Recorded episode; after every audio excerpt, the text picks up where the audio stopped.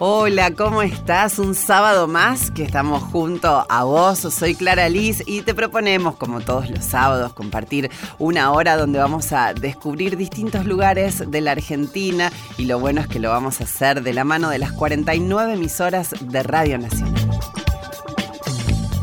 La propuesta durante esta hora es que vos puedas jugar con tu imaginación. Nosotros con nuestra bicicleta imaginaria vamos a pedalear y vamos a acercarnos a distintos lugares para contarte un poco si no los conoces de qué se tratan, para que te dé ganas de, recorrer nuestro hermoso país. Y en este sábado también, por supuesto, te proponemos contactarte a través del 116 584 0870. Ya nos están escribiendo oyentes desde distintos lugares. Algunos son nuestros amigos camioneros que van trabajando y suben el volumen cuando arranca Travesía Nacional porque van por las rutas argentinas y quieren enterarse y quieren pensar a ver a qué lugar puedo ir. Si estoy con el camión cerquita de tal o cual lugar, ¿qué me propone hoy Travesía Nacional para conocer y para recorrer? Bueno, a nuestros amigos camioneros los saludamos, a nuestros amigos taxistas, remiseros que están en todo el país y tienen durante todo el día sintonizado, sintonizan Radio Nacional. Hoy vamos a comenzar con el litoral. Vamos a viajar a la provincia de Entre Ríos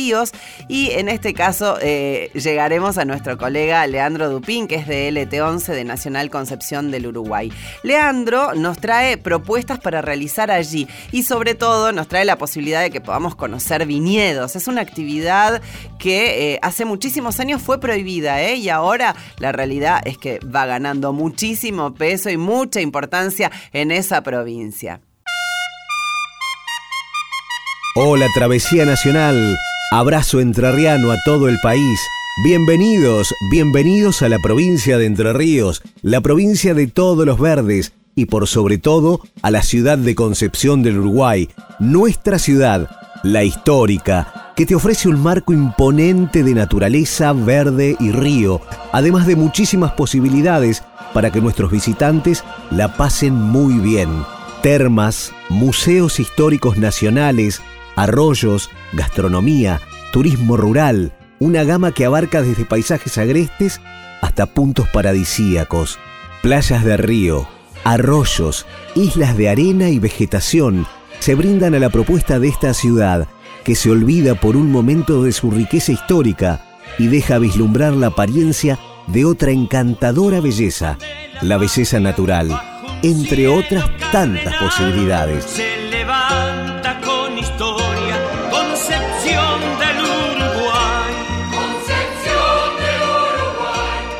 Propuestas de la provincia de Entre Ríos, propuestas de la ciudad de Concepción del Uruguay, viñedos, como antes, como históricamente se producía en esta región del litoral, han resurgido hace algunos años de la mano de pequeños productores.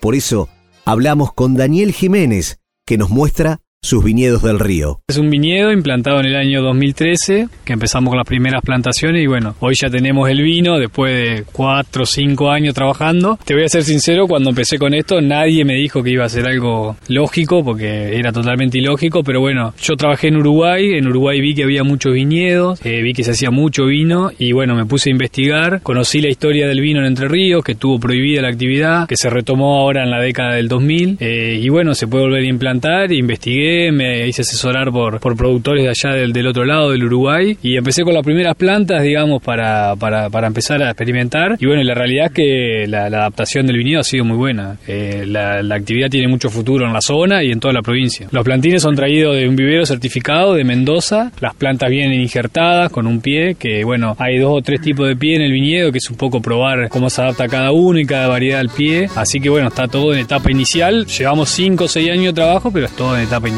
Actualmente hay Syrah Merlot, que es lo que está en producción y que es el vino que tenemos hecho. Después tenemos Chardonnay, que va a entrar en producción este año. Y el año pasado plantamos Cabernet Franc. Por entre camino solo y contra el sol. Seguimos recorriendo la histórica, seguimos en la provincia de Entre Ríos. Hablamos recién con Daniel Jiménez, que nos mostró sus viñedos del río. Mostramos un poquito de la provincia de Entre Ríos, en particular de esta ciudad, la histórica. Nos volvemos a reencontrar en Travesía Nacional. Leandro Dupín, LT11, Nacional Concepción del Uruguay. Abrazo entrerriano al país. Seguimos en Travesía Nacional por la radio de todos. En otra oportunidad vamos a volver seguramente a contactarnos con nuestro colega, con Leandro. Muchísimas gracias por esta información. Ahora del litoral nos vamos a la región del norte, del norte argentino, porque vamos a visitar la provincia de Santiago del Estero. Ahí nos vamos a encontrar con nuestros colegas que nos van a contar sobre una fiesta ancestral de las poblaciones originarias. Hola, Eduardo Espeche. Buenas tardes, Clara. En esta oportunidad les contaremos acerca del Inti Raimi, que es la fiesta del sol. Es una ceremonia incaica y andina en honor al dios del sol que se realiza todos los años entre el 21 y el 24 de junio.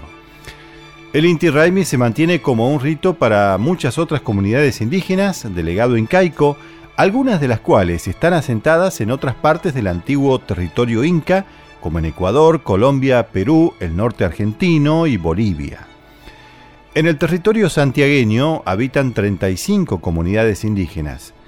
En esta celebración se espera el amanecer, se aguarda el nuevo sol del nuevo año.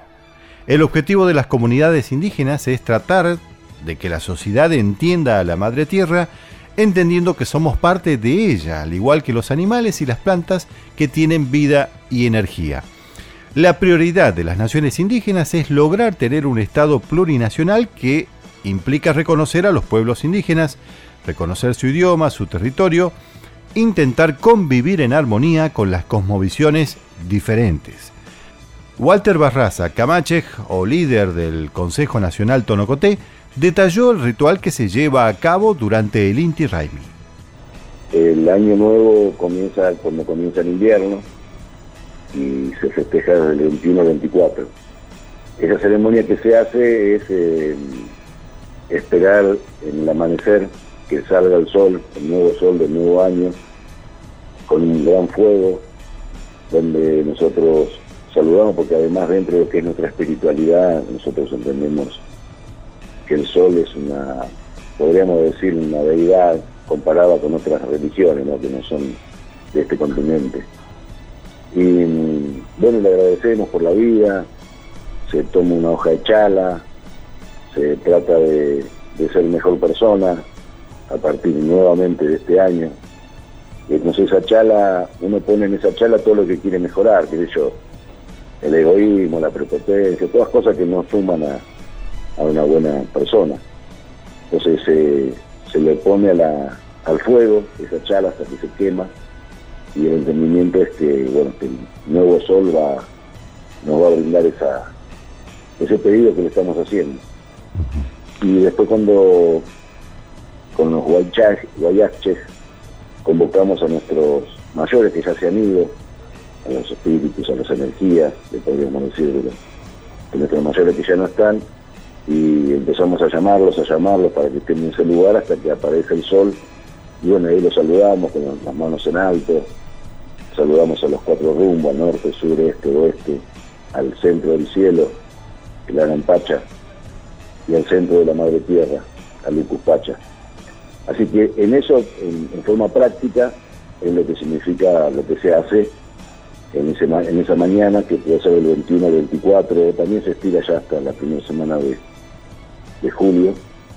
Y, pero creo que todo esto, si me es acompañado por la por ese intento emocional, energético de cada persona de poder lograr todo lo que está agradeciendo y lo que está pidiendo, eh, todo lo demás no tiene valor. Pero... Eduardo Espeche, Radio Nacional, Santiago del Estero. Travesía Nacional. Todo el turismo para conocer Argentina. ¿Sabes que ahora nuestra bicicleta imaginaria nos da algunos lujos, como por ejemplo seguir pedaleando, pedaleando, pedaleando y llegar a la provincia de Córdoba? Vamos a llegar exactamente a Villa General Belgrano. Ahí se está desarrollando la 35 fiesta del chocolate alpino. Es una fiesta que comenzó el sábado pasado y que además se extiende hasta el domingo 28 de julio. Bueno, para hablar sobre esta fiesta, justamente estamos en comunicación con Mónica Wimmer, una de las organizadoras de este evento. Buenas tardes, Mónica. Clara Alicia y el equipo de Travesía Nacional te saludamos. Hola, ¿cómo te va? Buenas tardes. A vos, a toda tu audiencia, ¿cómo están? Bien, muy bien. ¿Está bien dicho tu apellido, Hinter Wimmer? Sí, perfecto. Ah, bueno, bueno, bueno, muy bien. Mónica, contanos eh, cómo, cómo viene el desarrollo de esta fiesta del chocolate alpino ahí en Villa General Belgrano y además, este, ¿qué es lo que faltaría todavía hasta llegar a la finalización de este evento que ya lleva 35 años en el lugar? Sí, bueno, es la 35 quinta, como vos dijiste, edición, este, que nació hace mucho tiempo con una idea de generar nuevamente una fiesta dentro del pueblo, el pueblo de las culturas. Y este fin de semana tuvimos un fin de semana como es largo, como había sido largo, mucha ocupación, casi el 98% de ocupación turística, así que fue una fiesta muy, muy convocante. Eh, como siempre nos espera una programación artística que va desde las 11 de la mañana que se abre el salón de eventos hasta las 22 horas aproximadamente con música y danza centroeuropea con un bloque importante donde hay un se sirve una fondue de chocolate y bueno y también hay una franja horaria que es espectáculos especialmente para niños, ¿no? Como se viene toda la familia en vacaciones de invierno. Bien, así que es muy completo por lo que me decís, ya que va a haber este eh, eh, representación eh, de danzas y además hay una característica que, que, es lo que hace todavía más pintoresco a esta fiesta y que tiene que ver con Villa General Belgrano, ya que allí tienen inmigrantes de distintos países del mundo. Así es, nosotros nos llamamos el pueblo de las culturas porque bueno hay diferentes colectividades como las italianas, las españolas, eh, alemanes, suizos, austríacos, em, franceses. Últimamente hemos descubierto también, Mira. así que ya estamos armando al, al grupo de Francia y por supuesto los criollos como siempre. Entonces hay una hermandad muy interesante y para el 9 de julio, por ejemplo, tuvimos una enorme convocatoria de todo el pueblo y todo el turista que nos está visitando en este momento y que se hizo presente para este, este acto, ¿no? que se hizo justamente delante, en el frente del Salón de Eventos y Convenciones que es donde se desarrolla la fiesta del chocolate alpino. Bien, Mónica, y con, con esta integración que me contás, que, que, me resulta muy atractivo, además, para quienes no conozcan Villa General Belgrano y estén planificando o estén a lo mejor cerca en este momento, hoy eh, sábado 13, la, la convocatoria es eh, con una apertura a cargo del estudio de danzas eh, Pariaike, después va a estar la orquesta Loreley y la ceremonia de la fondue de chocolates a las 18.30 hoy sábado. Sí, los sábados 18 y 30 y los domingos un poquito más tarde. Un poquito el más. salón de eventos se abre a las 11 de la mañana. Bien. Ya con toda la, la repostería centroeuropea, uno puede recorrer los diferentes stands. Después, a partir de las 15, la franja horaria para los niños hasta las 18. A las 18 la fondue con un bloque especial centroeuropeo y después se desarrolla otro tipo de, de instituciones, ¿no? Justamente entre la danza y la música. Eh, todos los sábados cierra con una temática específica. El sábado pasado fue flamenco, después, bueno, vamos variando. ¿Cuál es Después el costo? Tango, jazz, ¿Cuál- latinoamericano. Y los domingos sucede exactamente lo mismo con, con el aditivo de que hay una obra que está mm, puesta en escena, digamos, por el Centro de Artes y Oficios que nosotros tenemos. Tenemos alrededor de 540 alumnos y dentro del cuerpo docente, que es de 23 docentes, hemos armado un pequeño elenco que es de Villa General Belgrano, del Centro de Artes Oficios de la Municipalidad, que pone en escena una obra muy corta de 20 minutos que se llama Pequeños Universos, que está basado en el cuento del Principito. Ah, mira Y qué bueno, lindo. y Así ahí que trabajan los profesores y los alumnos y bueno, el turista eh, le gusta mucho ver las producciones locales, ¿viste? Bien, claro que sí, me imagino porque además este la, la oferta y lo que lo que proponen ustedes este es muy variado y muy interesante. Sí, eh, nos gustaría saber también de qué se trata. Ustedes le llaman ceremonia de la fondue de chocolate. ¿Tiene alguna particularidad?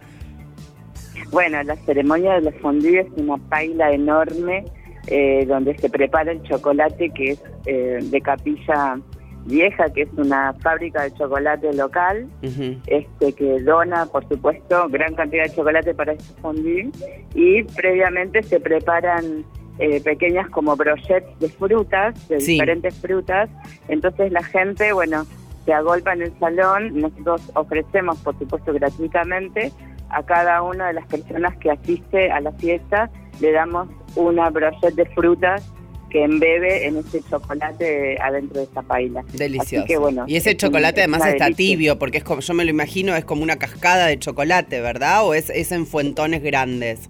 Es un fuentón grande, es Mm. como un gigante bol que está ya caliente, como que Claro. tibio. Así que la este, combinación frío-caliente, sí. así lo dicen los chefs, es de las más este, deliciosas y de las más gourmet para poder degustar Claro, de esta fondue. tanto, de- por detrás, digamos, en el escenario a telón abierto, toca la Vida Musicante, que es nuestra orquesta típica centroeuropea, que ya tiene más de 50 años de existencia, y este te lo te atienden los- el grupo Tirol, vestidos y a- atuendados, viste, con, con Sí. ropa tirolesa.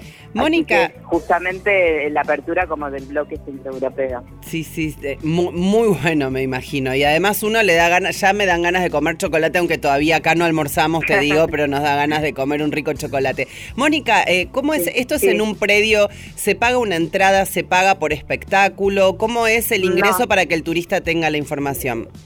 No, nuestro salón de eventos y convenciones que está en pleno casco céntrico, bien, bien céntrico en Villa General Belgrano, donde está la torre que llamamos, que es la dirección de turismo, es este, con entrada libre y gratuita y vos podés venir desde las 11 hasta las 10 de la noche en forma gratuita, digamos, a disfrutar de la, de la repostería y de todo el show.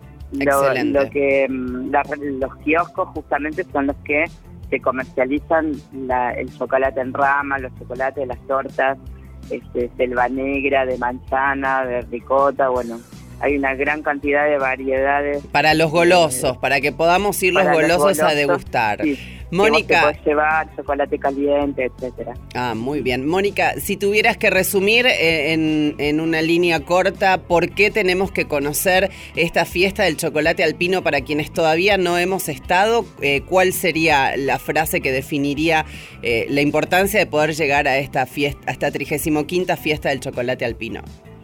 Y me parece que la mixtura y la combinación de naturaleza y arte, ¿no? Porque Villa General Belgrano, como toda su región, que es el Valle de Calamuchita, tiene una gran riqueza histórica, tiene un, un gran paisaje y lugares hermosos para recorrer, tiene una muy buena hotelería y un servicio gastronómico de excelencia y además, bueno, con toda esta propuesta que te digo de la programación artística, es como que te llevas un paquete en- enorme entre arte, cultura y gastronomía, así que es para no Clarísimo. perdérselo. ¿Hay alguna página donde puedan consultar eh, para quienes quieran establecer contacto e interiorizarse más sobre el evento?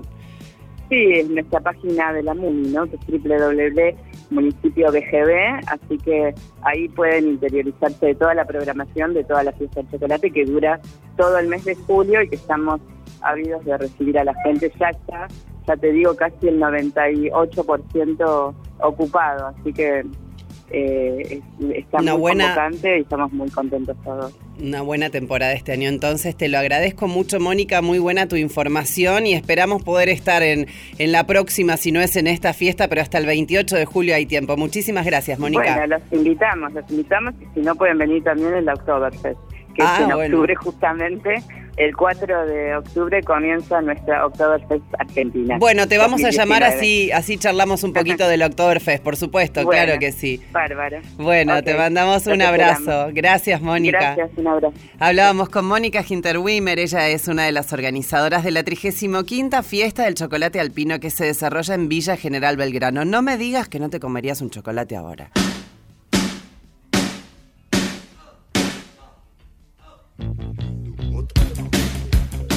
Tarde de sábado donde vamos recorriendo la Argentina, pero también por supuesto te acompañamos con música para que subas el volumen ahora con este sencillo que lo compuso y por supuesto lo interpreta. Es la pista número uno de su disco Piano Bar de 1984.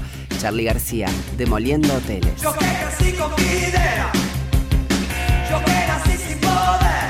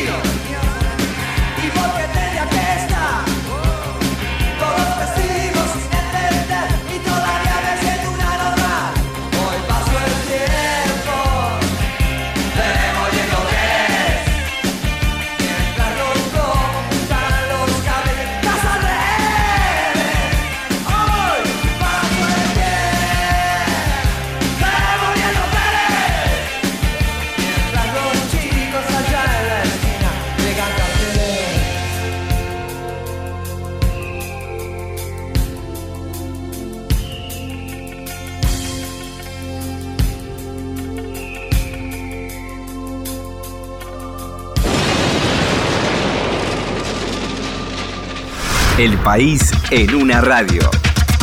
Estás en Travesía Nacional. ¿Te acordás que la semana pasada se desarrolló en la rural la feria Caminos y Sabores? Muy buena la feria, estuvimos recorriendo allí un poquito algunos lugares, probando unas exquisiteces. Fue una exposición donde podemos decir este, que, que se destacó la pasión por los alimentos y por el turismo nacional. Bueno, te cuento que en ese gran mercado argentino estuvo nuestra compañera de LRA1 de Buenos Aires, Carolina Valverdi, conociendo algunos, no llegó a conocer a todos, pero recorrió un montón en esta feria de los 400 expositores de 20 provincias. Seguimos viajando a través de los aromas y sabores y en este caso es Carolina Valverdi quien nos va a dar más detalles.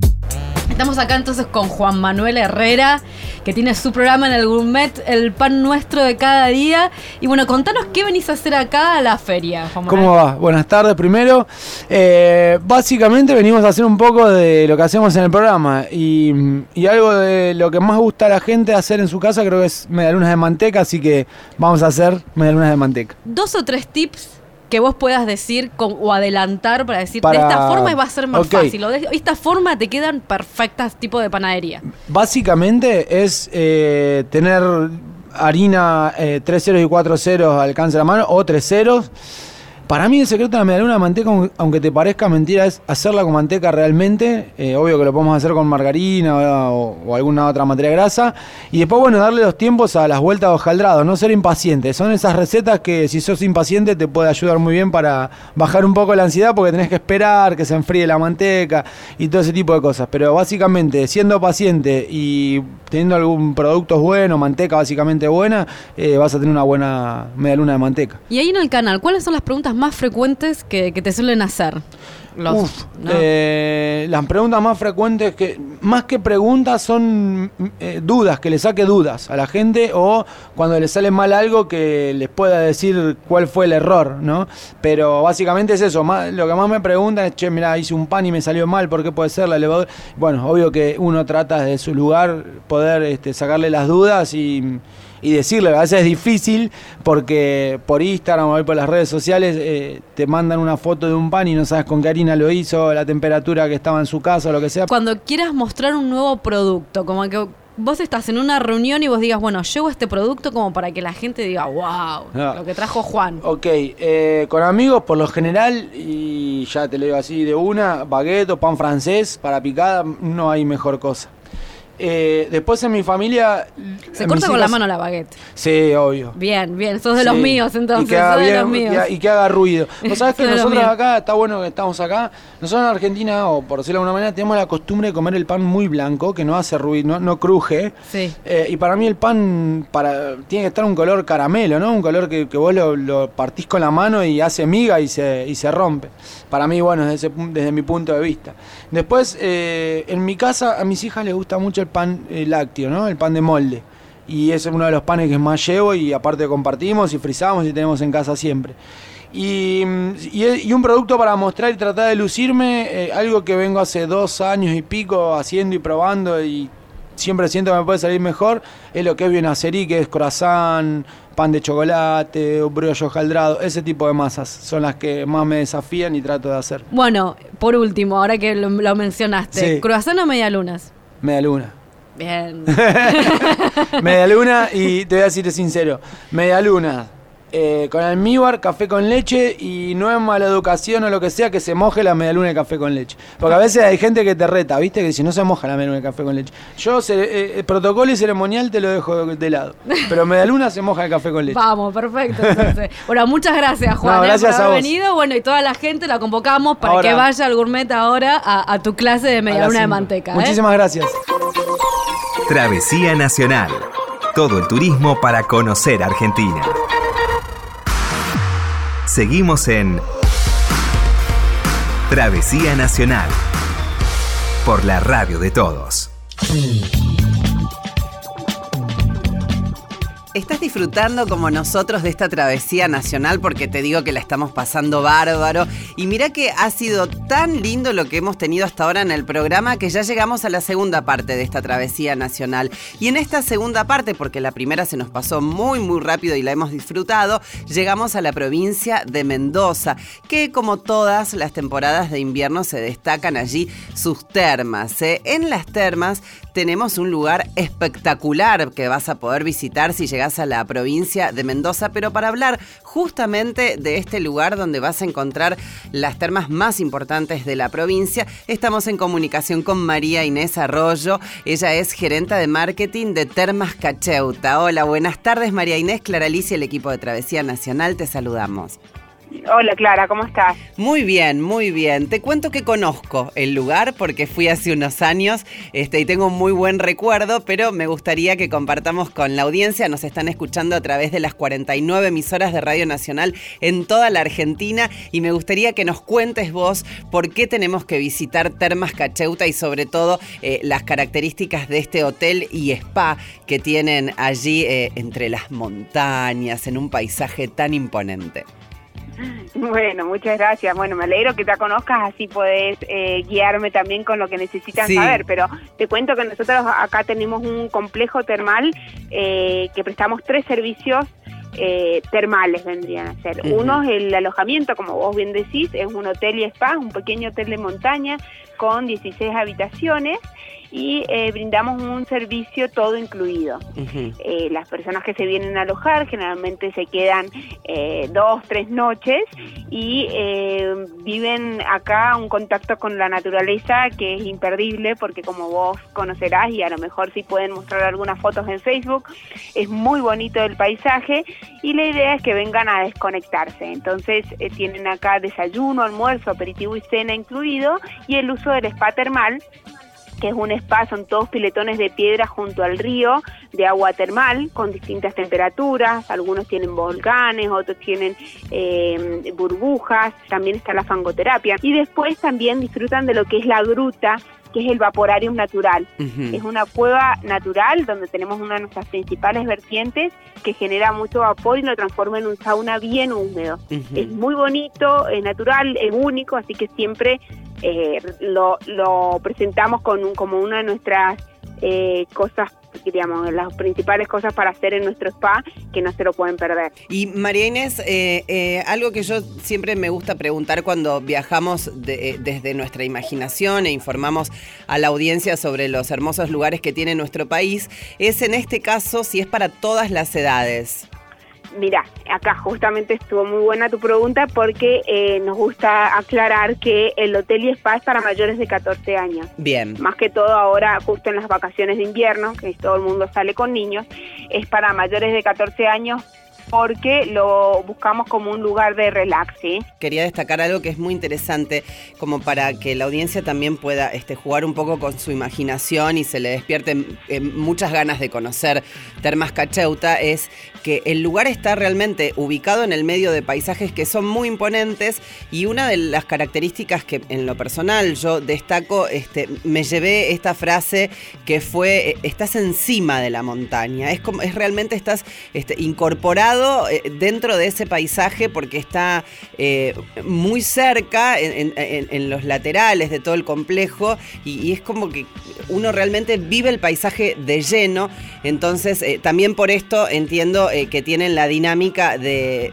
mm, de la estadía con la pensión completa, ¿no? Realmente, porque uno no le da ganas de moverse de ese lugar y además está ubicado de tal manera como para que uno se quede y no se mueva hacia ningún lugar más que dentro del complejo.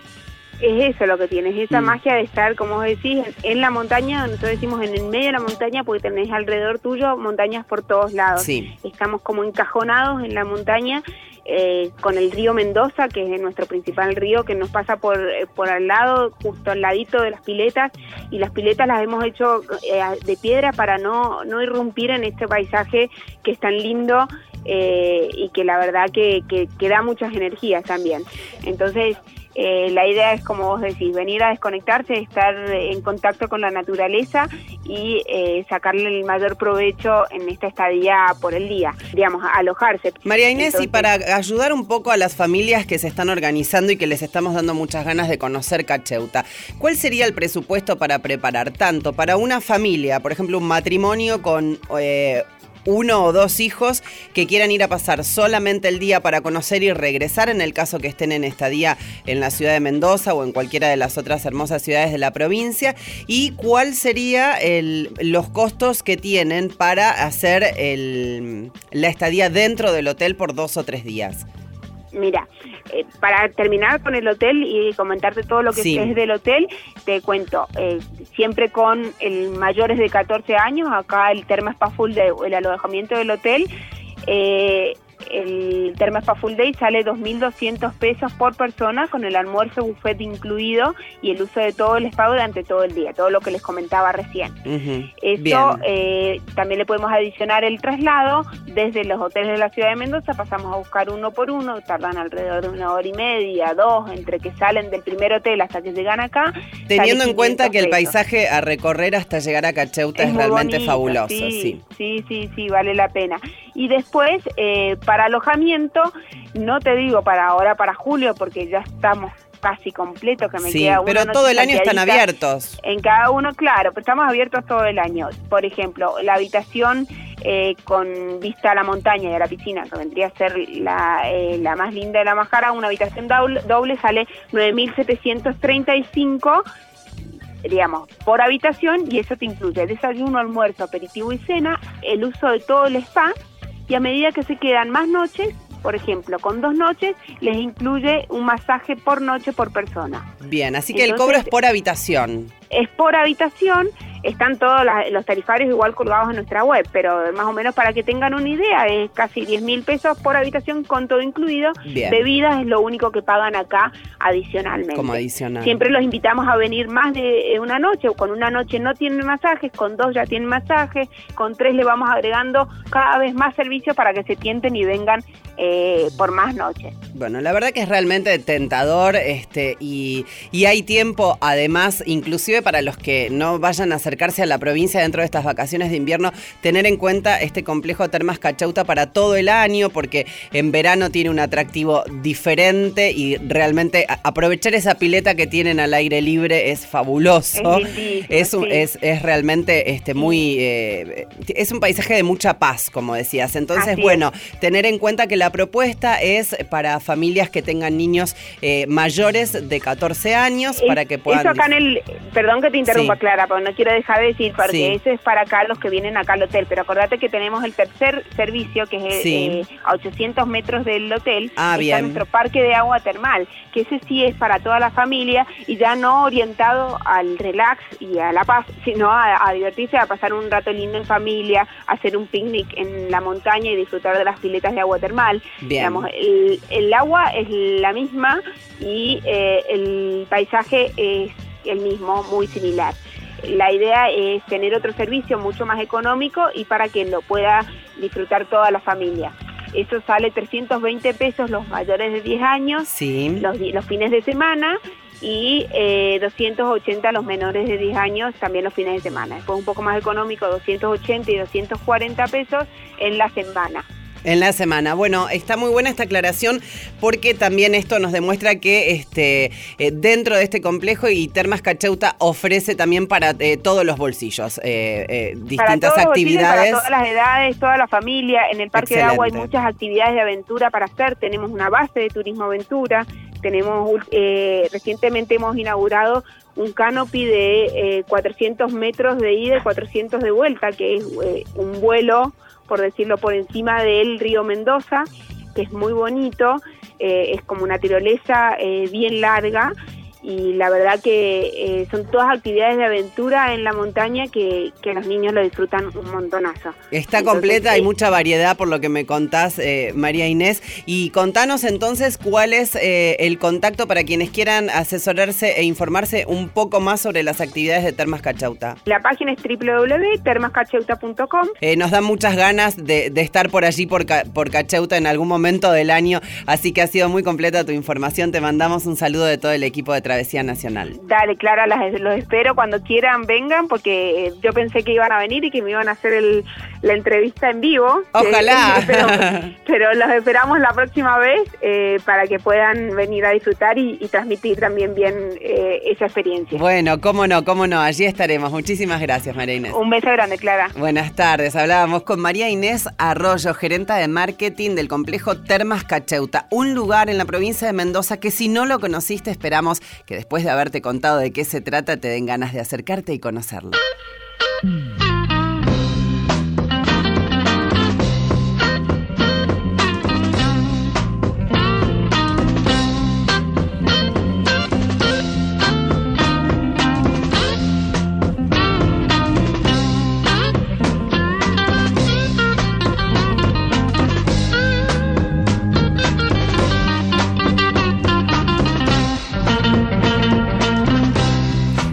Ahora escuchamos una canción de Manal, No Pibe.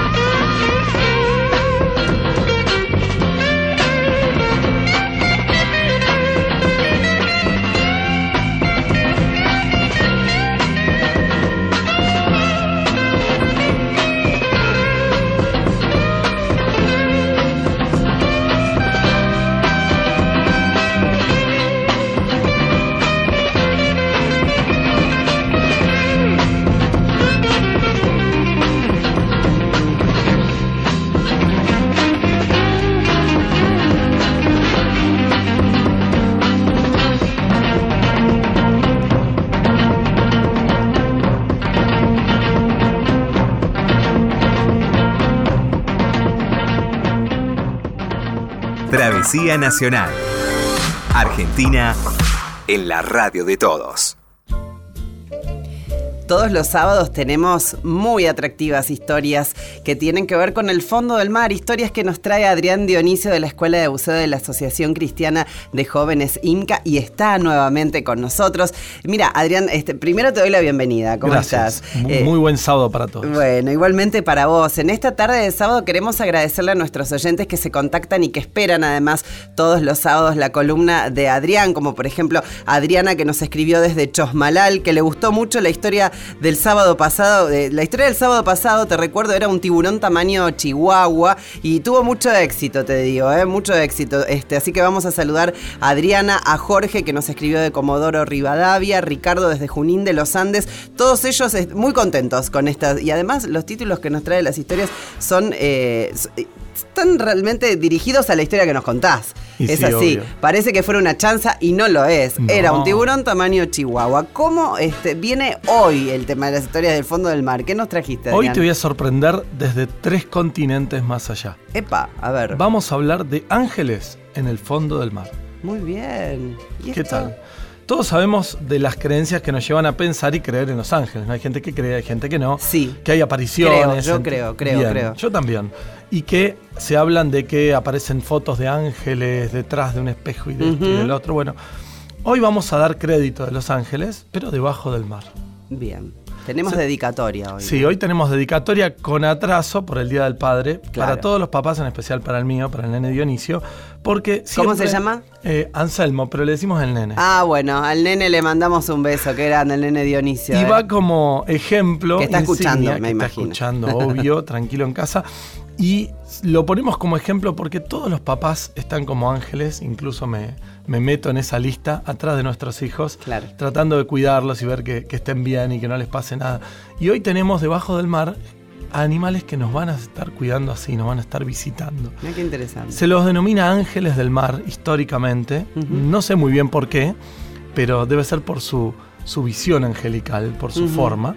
¿ok? Pero vamos a hablar desde las Islas Maldivas. Sí. Las Islas Maldivas oficialmente es una república y tiene 26 atolones. La capital es Malé y tiene 104.000 habitantes, 103.999 desde que nos fuimos. Este, pero básicamente son todas islitas, para que la gente conozca, que tienen buceo y muy bueno. Es uno de los lugares insignia del mundo para visitar buceo. Y tenemos aquí las mantarrayas oceánicas, también denominadas ángeles del mar.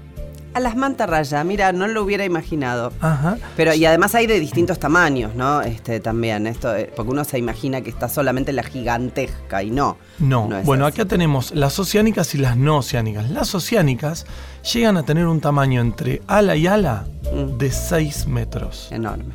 Casi Son como más grande que el escritorio de nuestro estudio. Dos veces el escritorio de nuestro estudio, que es gigante. Gigante. Por eso los ángeles, por su movimiento suave, eh, un movimiento realmente... Muy armónico, sí. Armónico. Sí, sí, sí, es verdad. Son, para la gente que no conoce nada del mar, esas rayas. Mucha gente le dice mantarrayas a todas las rayas. Pero las mantas son las que tienen como dos cuernos al costado Mm. cuando van navegando, ¿ok? Y los van moviendo y abriendo la boca. No comen gente, no tienen dientes, tienen una boca muy ancha, casi de un metro, ¿ok? Y comen plancton. Entonces estábamos buceando en el Blue Force, que es un vida a bordo que tenemos ahí que opera en la zona, y se hizo un buceo nocturno que se hizo en el atolón de Ari. Eh, en el atolón de Ari estábamos unos 22 metros de profundidad, un buceo profundo, no tan profundo, pero profundo. Y de noche ellos prenden unos faroles gigantes para atraer plancton, atraer la vida que sube con el sol diariamente. Le mentimos que pareciera que es el sol de noche. Ah, bien. Las mantas llegan, pero no por la luz, llegan porque comen ese plancton. Entonces hacen loops, las, las mantas, loops en inglés de hacer círculos, desde la superficie donde agarran los bichitos, por decir así, que llama la atención de la luz. Y por abajo estábamos los buzos, 20 buzos con linternas, que también atraen plancton.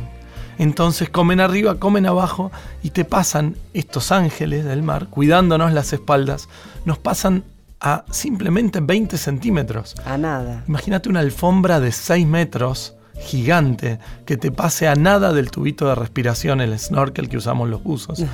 Y pasan flotando, midiendo a qué profundidad van, comiendo y haciendo esta interacción pasiva, nunca hacemos interacción activa, nunca tocamos a los animales debajo del agua, siendo este, medioambientalmente correctos, ¿ok? Y además se asustaría muchísimo. Y bueno, Los es- animales sí eh, no, no llegan, ellos o por equivocación pueden llegar a rozarte. muchas veces. Muchas veces pasa. Pero que ellos te rocen no es lo mismo que vos Que quieras uno tocar. invada, este, ok, su entiendo. espacio. Es como estar en el subte, que uno está mirando para cualquier lado y no quiere que el de al lado te toque. Claro. El animal es muy celoso, nadie lo toca. Nadie lo toca. Y Adrián, ¿na- ¿nadan panza para arriba las mantarrayas? No. No, es siempre con la, con la boca para abajo. Sí, totalmente. Y lo, y lo bueno es que tienen un color gris arriba y un color blanco abajo, justamente para que no se los detecte por la imagen que viene del azul de arriba profundo y blanco con el fondo de arena. Excelente, muy bueno entonces esta historia. Así que son considerados ángeles del mar las mantarrayas. Los Ángeles del Mar, nos despedimos desde el Blue Force de Maldivas y también lo vamos a saludar a Jesús Harto que nos acompañó en este buceo increíble eh, en mm, la isla o el atolón de Ari. Muchísimas gracias, era Adrián Dionisio, como siempre, trayéndonos estas bellas historias del fondo del mar. Gracias, Adrián, que viene como siempre de la Escuela de Buceo de la Asociación Cristiana de Jóvenes Inca.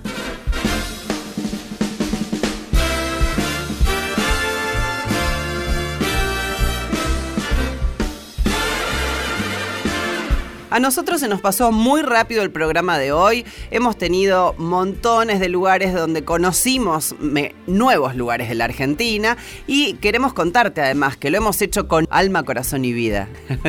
Bueno, ¿sabés quiénes hicimos Travesía Nacional? Estamos muy contentos. ¿eh? En la operación técnica Ignacio Guglielmi, muchísimas gracias a Diego Rosato. La hemos pasado muy lindo en la producción con Charlie Zuboski y Santiago Pfeiffer. En la locución artística e institucional, Cristian Bello, Héctor Larrea. Qué lujo que tenemos en este programa. En la conducción, Clara Liz. Los esperamos y los comprometemos a sintonizarnos el próximo sábado a partir de las 13. Chau.